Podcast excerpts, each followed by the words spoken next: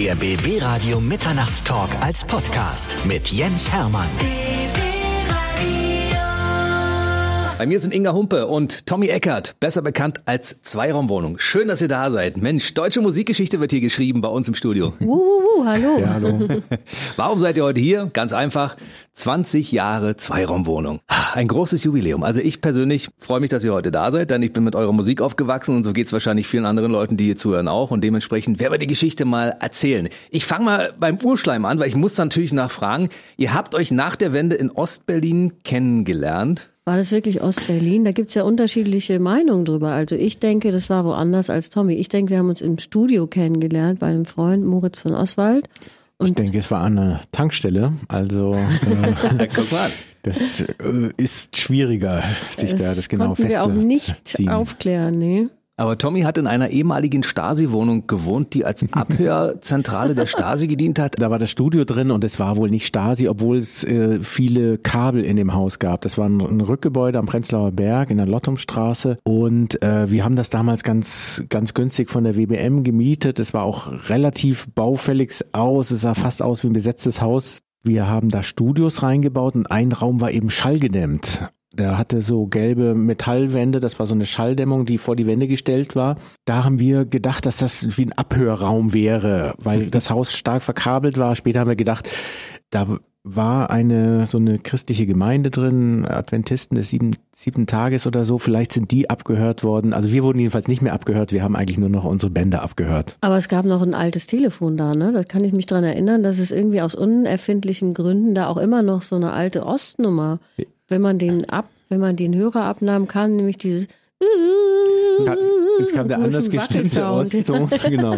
Und es gab auch die Mitbewohner damals von mir, ein Maler, der versuchte immer mit diesem Telefon eine Westleitung zu kriegen und rüber zu telefonieren. Und es ging eben auch, weil die noch dran hing am alten System. Also es war noch vor den neuen Anschlüssen und dieses alte System war so, dass man ungefähr eine halbe Stunde Zeit sich genommen hat, immer die Vorwahl reingegeben, bis man irgendwann das Freizeichen gegeben hat und dann kam man durch. Und bezahlt wurde natürlich nicht mehr, weil es den Anschluss eigentlich nicht mehr gab. Es waren wirklich, muss man mal ganz ehrlich sagen, diese 90er, das waren einfach so unkontrollierbare Zeiten und gerade dann im, in Ostberlin, wir haben das geliebt, weil das, da war einfach, wir haben alles selbst neu gestaltet und andauernd gab es neue äh, Clubs und neue merkwürdigste Spielstätten für DJs und für, für den Eimer zum Beispiel, auch so ein unheimlich tolle, Mhm. toller Club. Diese ganzen illegalen Bars auch, die es so gab, irgendwie da auch an der Rosenthaler Straße, wo man im Prinzip über, da wo jetzt so ein Kinderspielplatz ist, da ging man irgendwie in so eine in so ein Haus rein und dann ging es an so einem Lappen vorbei, runter in den Keller und unten sah es aus, als hätte jemand sich einen Bartraum erfüllt. Ne? Plötzlich war da irgendwie ein langer Tresen und alles sah eigentlich aus fast wie eine Hotelbar, war aber war alles herrlich. illegal. Es war wirklich ganz toll. Und da war äh, eben Ostberlin war eben wirklich nicht kontrollierbar und es war eine unfassbare Stimmung. Coole und das Zeit. ist auch die Basis von Zweiraumwohnung gewesen, ne? Dass alles auf einmal so machbar war und so. Es war ganz Zweiraumwohnung freudig. ist ja ein Begriff, mit dem ihr eigentlich normalerweise ursprünglich gar nichts anfangen konntet, weil Zweiraumwohnung ist ja ein richtiger Ostbegriff. Ne? Du kommst aus Westberlin, Tommy, und Inga kommt aus Hagen. Also insofern, Naja, deswegen war das natürlich für uns auch als, als Begriff eben so toll, weil wir wussten, und dass wir uns damit eigentlich so eine, so eine Tarnung, so eine Osttarnung geben mit diesem Begriff. Und ich finde, es ist eben eigentlich Ostpoesie auch, weil das ist ja so ein schöner Raum, ist eigentlich ein viel schöneres Wort als Zimmer.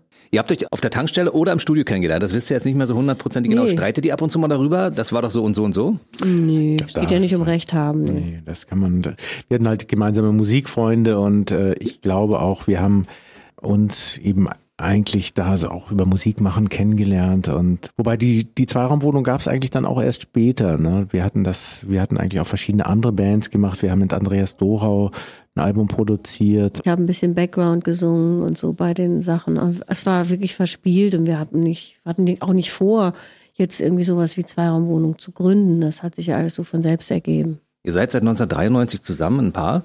Und äh, Zweiraumwohnung, wenn wir jetzt 2020 den 20. Geburtstag feiern, da ist ja zwischendurch ein bisschen was passiert. Eine Menge, ne? Da hatten wir so, also ein fröhliches Durcheinander hatten wir da, ne? Wir haben so äh, Werbemusik gemacht und für einen Tatort auch mal Musik gemacht, Filmmusik gemacht und dann hatten wir unsere Band Institute of Love und haben so, schon Laurie Anderson-Titel gecovert und dann hatten wir so Audiosuiten auf der Popcom und haben versucht, unsere Musik da zu verkaufen.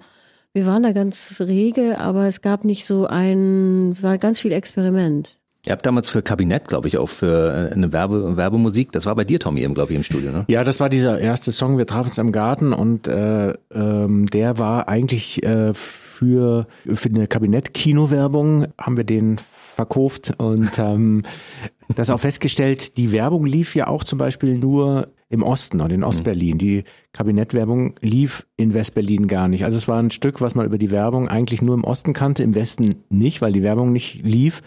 Aber diese Geschichte, dass das über die Werbung, na klar war das so, so, so ein Anschub, aber das Stück war dann auch schon wieder in der Schublade äh, verschwunden, bis ein DJ hier aus Brandenburg, DJ Pasi, das, das den brachte und meinte, ihr müsst das spielen. Und eigentlich war das so ein bisschen die, die Geburtsstunde. Und das war eben auch so der Februar 2000. Deswegen haben wir jetzt auch gesagt, Jetzt ist unser 20-jähriges Jubiläum, obwohl wir trafen im Garten eigentlich schon 22 oder 23 Jahre mhm. alt ist.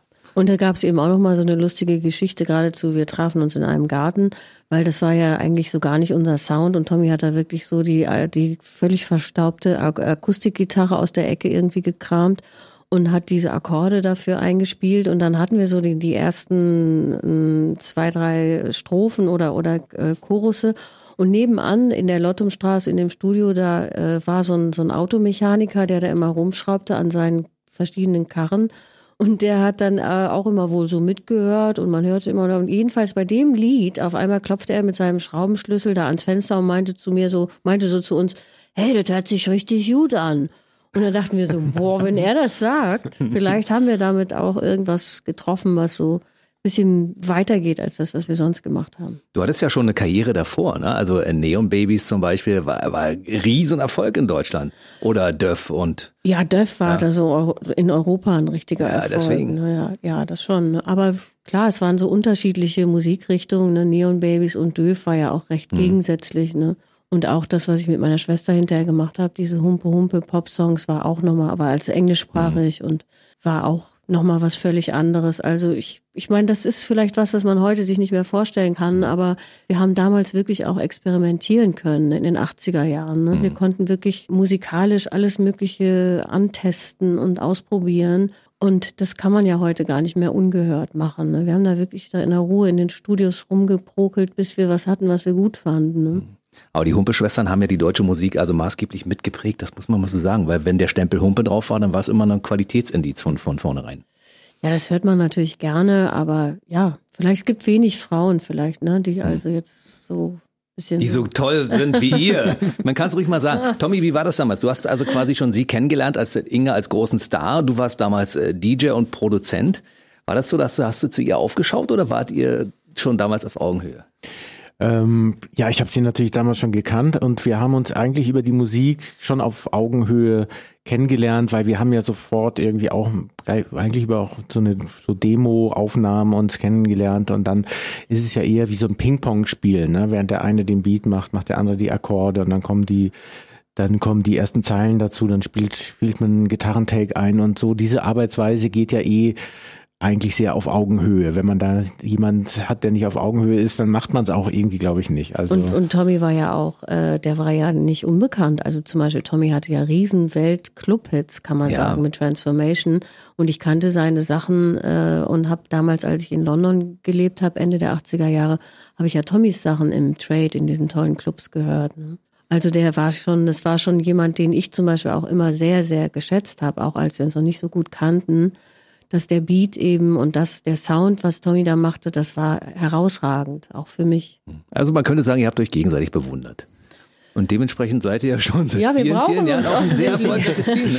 Wir also brauchen uns gegenseitig auch, ja. Ja, da ist die zwei vielleicht drin und es genau. ist auch wirklich immer so, dass äh, deswegen diese 20 Jahre vielleicht auch so schnell vorbeigingen und äh, weil wir da beim Arbeiten eigentlich immer, ja, das geht irgendwie wie von allein, ne? weil das einfach äh, weil wir uns da gegenseitig irgendwie einfach immer äh, brauchen. brauchen und es geht einfach Step, Step um Step wie so ein Zahnrad weiter. Ne? Mein, also das ist glaube ich, so das Prinzip. Ich finde das ganz schön, dass ihr euch immer noch braucht. Das finde ich ganz toll. Macht bitte unbedingt weiter so. Das ist ganz toll, weil ihr seid wichtig. Und ich meine, ich freue mich natürlich als jemand, der mit eurer Musik und eurer Geschichte aufgewachsen ist. Euer erster Auftritt war, glaube ich, 2001. Und da seid ihr in einem legendären Ostclub damals aufgetreten. Ne? Ja, im Sternradio war das. Ja, ich weiß noch auch, da war, das war eben, irgendjemand hat uns da bequatscht. Ich glaube, der Woody war das. Ich glaube, ne? DJ Woody war das, mhm. der, äh, ähm, Wir wollten überhaupt nicht live spielen. Also ich sowieso nicht. Ich habe ja in den 80er Jahren auch nur mit den Neon Babies live gespielt und hatte gar keine Erfahrung mit Live-Spielen. Das war für mich der reine Albtraum. Also jetzt auf der, auf der Bühne Soundcheck und singen da live. Oh, und es war auch dementsprechend, also wir haben das auch so genommen, wie es kam und haben uns dann auch wirklich mit der MPC, das ist also so eine kleine Drummaschine oder für heutige Verhältnisse großer, großer Metallkasten mit wahrscheinlich ungefähr zehn Sekunden Sound drin. Das ist praktisch noch sehr viel einfacher als ein Computer, aber mit so einer Drummaschine dann ins DJ-Pult eingestöpselt und Mikrofon äh, da dran gehängt und einfach so zwischen den DJ äh, Sets zwischen den Leuten eigentlich so ein kurzes Live-Set rausgehauen und äh, irgendwie hat es aber auch gelockt, das zu machen, weil das weg Stimmt, war von dieser ja. ganzen mhm. Bandgeschichte und welchen Bassverstärker soll ich jetzt nehmen und irgendwie so diese, dieser ganze, dieser ganze, das ist zum Teil schön natürlich, diese ganze Bandwelt, aber irgendwann ist das dann auch unheimlich lahm und diese Bands, wo dann immer auch die Hälfte nicht zur Probe kommen und so, da waren wir auch ermüdet und das war plötzlich so eine, wie so eine Möglichkeit, das, das eigentlich so allein zu machen und, und unabhängig zu machen und äh, noch nicht wie mal einen Soundcheck zu brauchen. Also mhm. Wir haben ja dann später auch zu DJ-Sets dann noch live gesungen hm, und so. Das einfach fand ich wirklich, cool. Das fand ich wirklich ja, cool, muss ich sagen. Das hat auch damals noch niemand gemacht. Hm. Jetzt machen das ja viele, ne? Aber wir haben das damals wirklich, hatten wir auch die Gelegenheit, solche Sachen zu starten. Es hat Spaß gemacht. Wie viele Leute waren damals da bei dem Auftritt? Ich meine, die kannten eure Musik ja nicht. Ihr musstet die ja erstmal von dem überzeugen, was ihr damals an den Start gebracht habt. Ja, wir kannten natürlich so ein paar, die da waren, auch vom Ausgehen einfach. Es war ja mhm. so, als würde man mit seinen Kumpels, mit denen man sonst ausgeht, ja, jetzt seid ihr mal dran, jetzt mhm. macht ihr mal was da, da oben und so, ne? ja, weiß ich gar nicht mehr, wie waren da? 400, 500 Leute ja, oder war ganz klein, ne? Ja, eher sogar 300. Das ist ein ja. kleiner Club gewesen, ne? Unten da auf der Rückseite im Haus des Lehrers. Reisens, nee, Haus des Reisens, ja, unten wo früher, ganz Ach, früher. Genau, am Alex war das, genau. Ja, genau. Die Espresso-Bar war mhm. zu Ostzeiten und da auf der Rückseite ging man rein und das war ein ganz klein, das waren wahrscheinlich die, die Hinterräume von der Espresso-Bar von damals oder so. Ich glaube, weiß nicht mehr ganz genau. Ich durfte da damals nicht rein. Deshalb kann ich euch das Wieso nicht denn nicht? Ja, weiß ich nicht. Du warst zu jung. Zu, ich war, glaube ich, zu jung. Ich war einfach zu klein damals. Ulf Leo Sommer und Peter Plate waren ja letztens bei uns und die haben auch darüber erzählt, dass ihr ja gemeinsam äh, sehr erfolgreiche Songs auch geschrieben habt. Wie muss man sich das vorstellen, wenn ihr zusammen zu viert im Studio sitzt? Wer bringt da die Initialzündung für so einen geilen Song wie zum Beispiel 36 Grad? Ja, da prasseln ja eigentlich die Ideen dann so los. Ne? Aber 36 Grad, das war wirklich ein, auch ein echt ein ganz, ganz besonderer Moment, weil wir, wir hatten uns ja verabredet, zum Songschreiben und sind nach Barcelona gefahren, weil wir da die Stadt alle toll finden und hatten da wirklich nur drei oder vier Tage und dann ähm, sind in diesen drei, vier Tagen wirklich äh, besser geht's nicht und mhm. 36 Grad entstanden. Und bei 36 Grad war es wirklich so, wir waren da oben auf dem Dach in so einem schicken Hotel und da gab es auch einen Swimmingpool und wir hingen da so rum und dann waren da wirklich so hinten am Pool, standen da so Jungs rum. Und dann war das wirklich genau diese Situation, guck mal, was die Jungs da hinten tun. Ne? Mhm. Und sag ihnen, das will ich auch. Das ist also wirklich aus dem Moment. Das ist ja wirklich so, dass ein, da hat ein, küsst ein ja dann wirklich die Musengöttin und äh, wir haben das, das ist alles, alles passiert. Es war überhaupt nicht geplant. Gar nichts war geplant. Und da war das Ding fertig und ihr habt den gehört und habt gesagt, das wird ein Hit. Auf keinen Fall, nee. nicht? Wart ihr nicht von vornherein nee. überzeugt von dem Ding? Na, wir fanden es gut, aber ob das ein Hit wird, das weiß keiner. Das gibt es nicht. Eigentlich Niemand ist man von jedem es. Song überzeugt, sonst macht man ja. den eigentlich nicht fertig man oder gibt den, den gar nicht Lied. ab, sondern das muss gut sein. Man spekuliert manchmal auf was, aber da täuscht man sich auch oft. Also oft sind es auch gerade überraschende Sachen, die dann mm, irgendwie besonders sind und so. Das ist ziemlich schwer einzuschätzen. Ne? Also viele geben sich da Mühe, es einzuschätzen, aber ich bin mir nicht sicher, ob man das, ob das möglich ist. Bei mir sind äh, Inga Humpe und Tommy Eckert. Zweiraumwohnung, 20 Jahre Zweiraumwohnung feiern wir. In Zahlen könnte man sagen, acht Alben über eine Million Tonträger. Und diese acht Alben sind ja an verschiedenen Plätzen der Welt entstanden. Die sind ja nicht alle nur in Berlin entstanden. Ne? Einmal, glaube ich, in Staaten sogar. Ja, bei äh, Achtung fertig, beim vorletzten Album haben wir auch in Los Angeles äh, gearbeitet. Das war, glaube ich, damals so ein Trend. Alle gingen dahin. Da waren auch äh, nicht nur Amerikaner, sondern auch viele Deutsche. Also wir waren nicht die einzigen und nicht allein. Aber das war eben auch in, interessant, weil da das Songschreiben viel also so arbeitsteiliger geht. Ne? Und man setzt sich zwar zusammen und sitzt im großen Kreis, aber es gibt so ganz klar verteilte Rollen. Der eine ist eigentlich für die für die Grundidee so ein bisschen zuständig. Der eine, dann hatten wir eben so einen Schweden dabei, der eigentlich immer nur so Melodiebögen sich überlegte und der nächste versucht dann irgendwie so die Reime zu machen oder die Akkorde zu betreuen. Dann äh, Robin war das vor allem, der dann auch dann sagt, ja, dann, nee, den Akkord müssen wir aufheben, den brauchen wir für den Chorus und so. Und dann sind alle so mit ihren Skills dabei. Und es hat schon, also da haben wir extrem viel gelacht auch. Das war einfach auch Freude. Und ja. viel gelernt auch, mhm. weil das natürlich interessant wenn du siehst, wie die anderen arbeiten und die, die Amerikaner sind dafür bekannt, dass sie immer in so großen Gruppen arbeiten. Die arbeiten immer so fünf, sechs Leute. Das sieht man auch, wenn man sich mal anschaut, wer hat also die Hits von Rihanna geschrieben. Das sind immer, also manchmal stehen da acht bis zehn Leute, ne, weil jeder irgendwie so spezialisiert ist auf irgendeinen Teil des äh, Songs. Das kanntet ihr bis dato gar nicht? Nee, wir kannten das nicht. Und vor allen Dingen auch, was ich gar nicht kannte, was ich sensationell finde, ist, man macht folgendes, es gibt irgendwie fünf Akkorde und dann geht jeder mal in die Vocal Box, also mhm. da, wo die, das Mikro ist, und singt ohne nachzudenken einfach mal drauf, was ihm einfällt. Mit so irgendwelchen Pseudo-Lyrics wie Hey, can you tell me what you just thought about? Oder irgendwas. Mhm.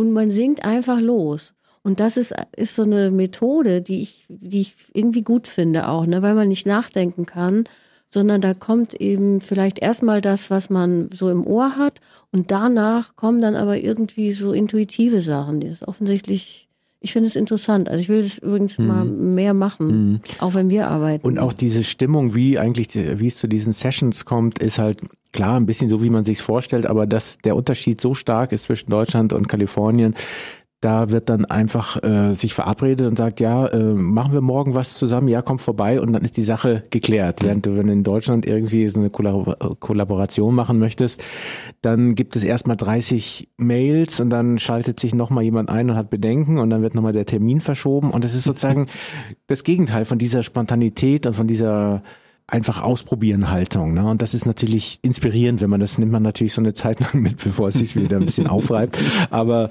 das macht auch eben Spaß, wenn man sieht, wie man einfach auch drauf losmachen kann. Und wenn es dann nichts wird, dann redet man auch nicht weiter drüber. Also wir haben auch ein paar Sessions gehabt, da haben wir so halbe Songs dann am Abend mitgenommen. Und das war dann okay. Da und dann, liegen, ne? dann vielleicht in, ab in die Schublade. Mal ja. gucken, ob wir sie irgendwann noch brauchen. Ja, genau. Hm.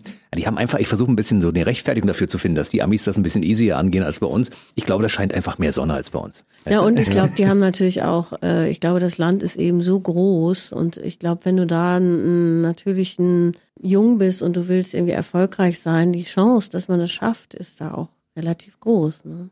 Inga, hast du gerade die Herzchen in meinen Augen gesehen, als du angefangen hast zu singen? Ich war sofort wieder verliebt und denke, oh, diese Stimme ist so einmalig, ich könnte stundenlang zuhören. Eigentlich könntest du mir auch das Telefonbuch vorsingen und schon wäre es in Ordnung. Hat das auf dich diese, auch diesen Zauber, Tommy? Oder jetzt nicht mehr absolut, mittlerweile? Absolut, nee, ich will... Äh, ich geh jetzt mal raus.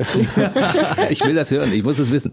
Mir geht das auch so, ich, wenn ich dann mische und ich mische dann auch äh, oft dann spät abends und auch mit Kopfhörern und da ist es dann nochmal speziell, weil dann auch die Stimme so nah ist und ich finde, da ist immer wie so ein so wie so ein, wie so ein Haufen Goldstaub fliegt immer oben auf das der ist Stimme. Unfassbar, mit. oder? aber der Klang, der ist einfach. Äh, Tschüss. wir können das, das ruhig mal sagen. Wir, wir können das ruhig mal sagen an der Stelle. Ich finde auch. Gehen wir mal zwischendurch ein kleines Stück A cappella. Ich kann das nicht auf Kommando. Nee? Nee, es Hast du gerade gemacht? Wir ja, so, aber es war ja nicht auf so Kommando. Tommy, vielleicht kannst du sie irgendwie dazu bringen, dass sie ganz kurz für uns eine Textzeile singt, dann können wir sofort weiter quatschen. Wir haben ja viel zu erzählen. Hey, hey, hey, hey, Jungs, jetzt reißt doch mal zusammen hier. wir sind zu ich zweit. Ich habe ein Autoritätsproblem. das glaube ich nicht. 20 Doch. Jahre Zweiraumwohnung feiern wir heute. Wir hatten gerade das Thema Kollaboration, also Zusammenarbeit mit anderen großen Künstlern. Wie kommt das zustande? Kommen die zu euch und sagen, Mensch, ihr habt diesen geilen Sound, wir lassen uns zusammen was machen oder sprecht ihr die an? Trefft ihr euch irgendwo unterwegs? Ja, das ist auch unterschiedlich. Also ich glaube, eine Weile, wenn man so ein bisschen hot ist, so, so bei uns so die Anfang der Nullerjahre oder 2004, 5, 6, da kamen dann schon ein paar auch und wollten was mit uns und wollten von uns so ein Stück haben oder ein Remix oder so. Und äh, für uns diese, die anderen Remixer, mit die, die, die wir fragen, das sind natürlich auch eigentlich immer so Kumpels, die wir schon länger kennen und wo wir den Sound kennen und den Sound schätzen und kennen die auch als DJs eben. Du hast einen Song geschrieben für Kylie Minogue. Wie kam das damals zustande? Das ist natürlich länger her. Also mhm. das war in den 80er Jahren. Da habe ich mit so Italienern in London gearbeitet und wir waren eben so ein Schreibteam und die haben für mich geschrieben und wir haben aber eben auch für andere geschrieben. Das war eigentlich wie so eine Ausbildungszeit in London. Ne? Also da war das so ein bisschen anders noch als in, in Los Angeles. Funktionierte aber auch. Also man fragte, hey, Guy Pratt zum Beispiel, der Bassist von Pink Floyd, hast mhm. du Lust mal mit Inga einen Song zu schreiben? Und dann sagte Guy Pratt, yes, why not? Und dann ging man eben mal, fand man irgendwie so einen Termin.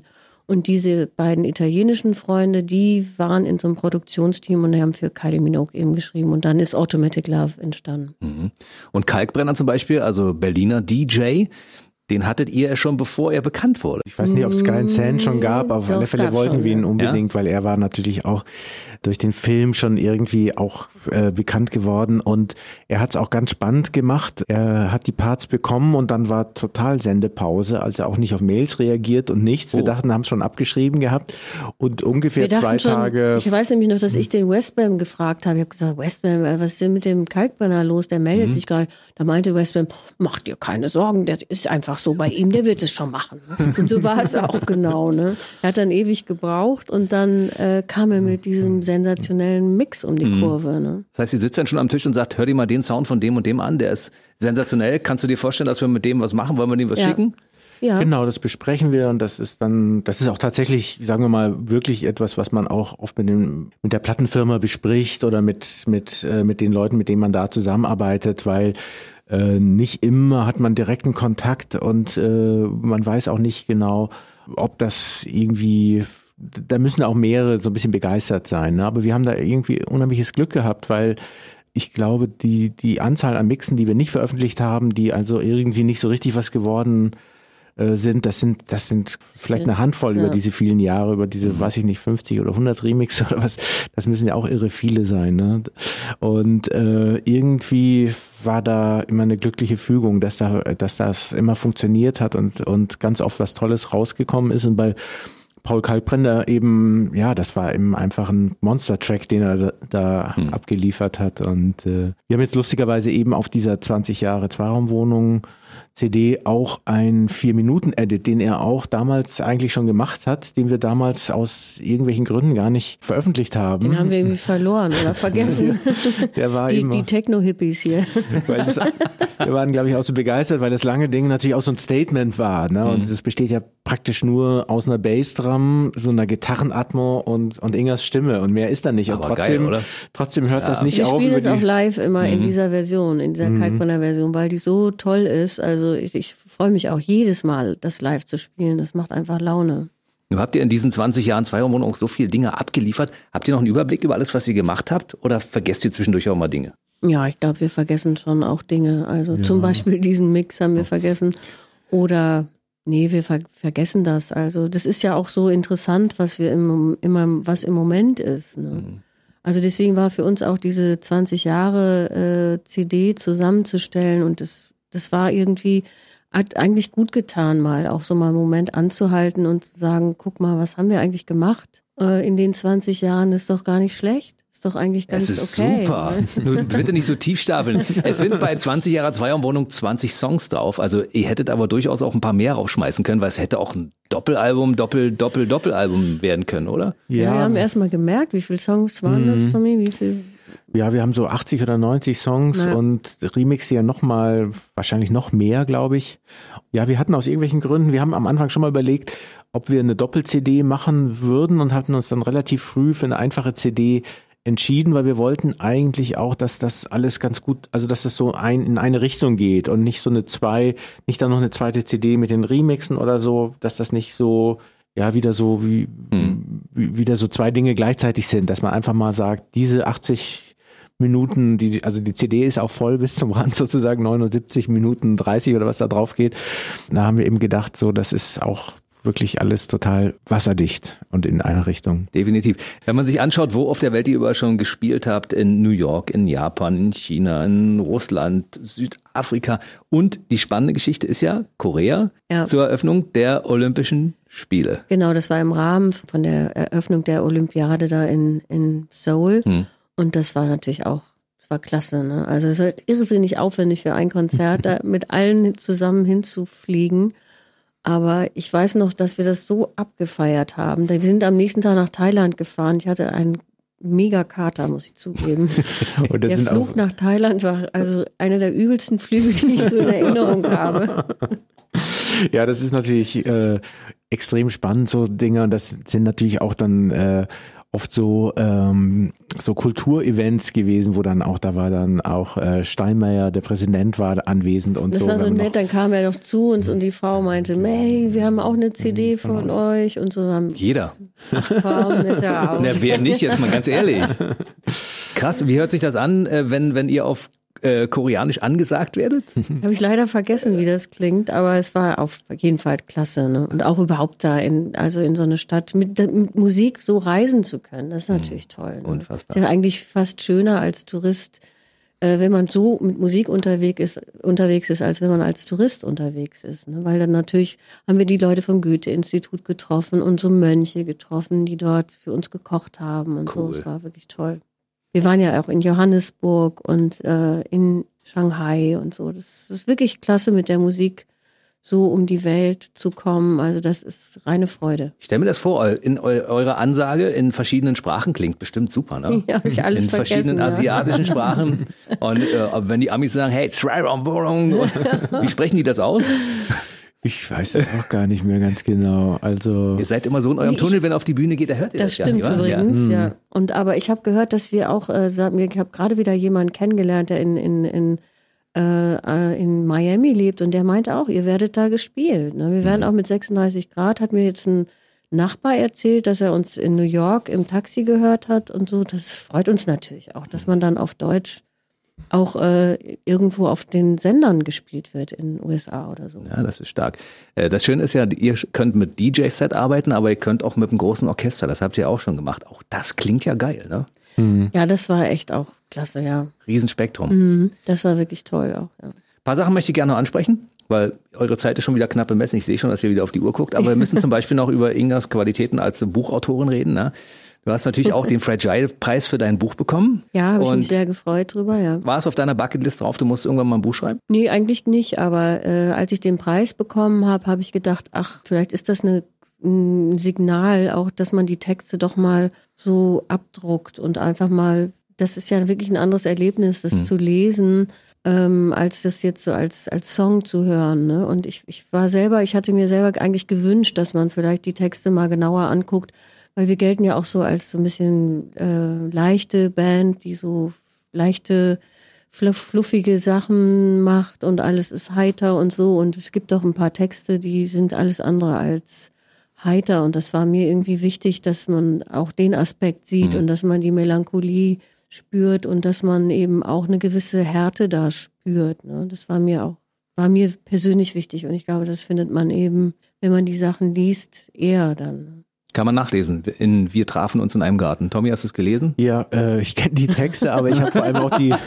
die Kurzgeschichten. Erstens, ich find, finde das auch, die lesen sich anders, als man, äh, als man Als sie man in, den, hört, ne? in der Musik hört. Ja, und das ist interessant. Und es gibt auch eine Kurzgeschichte, die Inga geschrieben hat, die da auch drin ist, die äh, auch ziemlich spannend ist, sehr spannend ist, also wo ich auch gestaunt habe, wie, wie sie das so raushaut. Und dann sind ja auch noch eine Geschichte von Helene Hegemann drin. Da geht es ja eigentlich auch so ein bisschen aus dem Gespräch heraus und äh, mit äh, Benjamin von Stuckrad-Barre ist noch ein äh, noch so eine Art Schlussessay drin und ähm, Die beiden haben mich auch so ermutigt. Ne? Also gerade Helene und Benjamin haben mich wirklich ermutigt dazu, auch das Buch zu machen. Ne? das hatten wir schon eine Lesung auf, in der Volksbühne gemacht. Das war auch Ja. recht Sie machen- punkig, kann man fast sagen.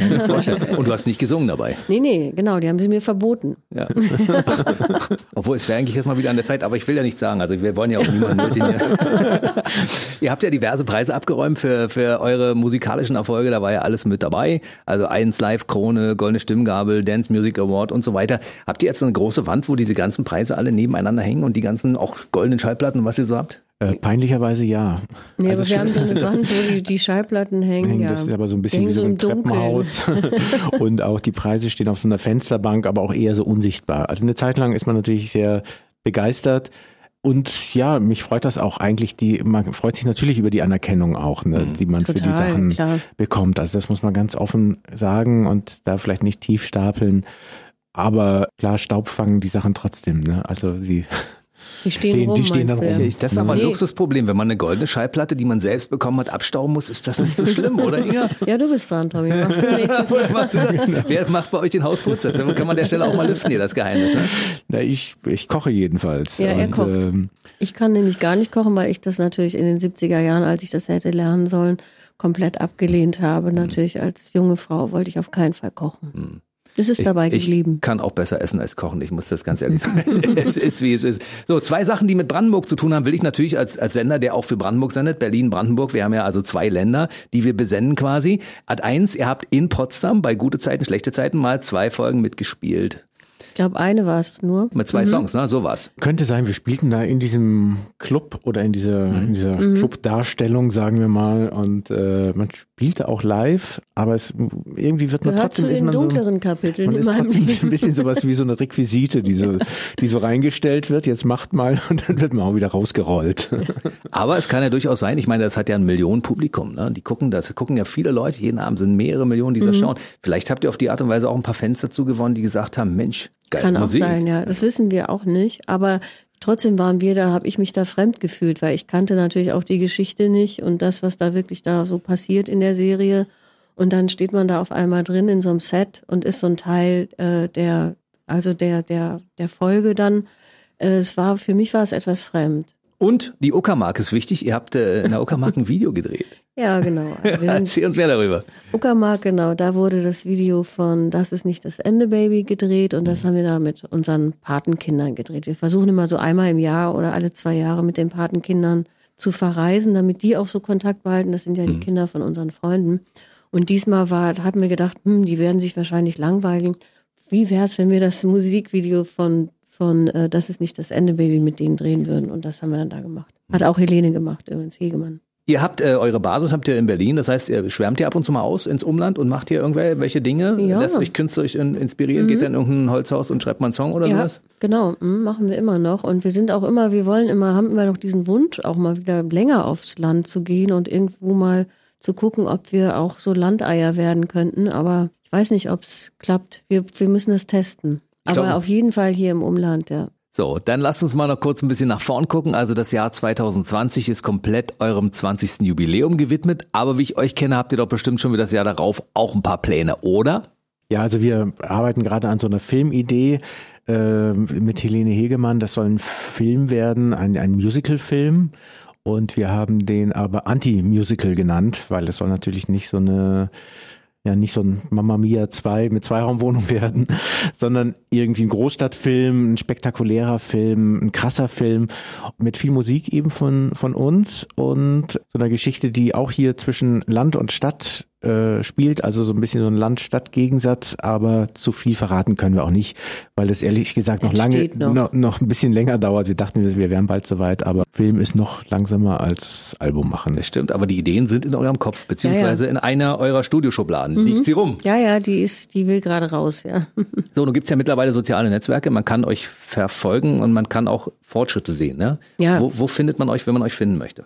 Also man findet uns au- uns auf, bei den üblichen Dingern wie Instagram und Facebook, eigentlich die Facebook, beiden ja. Sachen jetzt und, Spotify und sowas, ne? und hören, genau. Streamen oder Fotos gucken. Aber ihr habt ja auch noch eine schicke Internetseite. Da kann man zum Beispiel eure interessante Geschichte auch mal nachlesen, ein paar Bilderchen anschauen, bisschen was hören. Wir haben auch einen YouTube-Kanal, hatten wir es fast vergessen. Da sind nämlich, ich habe es neulich erst mal gesehen, als wir wieder neue Videos draufgesetzt hatten, eben die letzten beiden, dass da, glaube ich, 202 Videos sind auf unserem Ist das Zweiraumwohnung was? YouTube-Kanal. Das kann man nicht sagen. Mhm. So viele?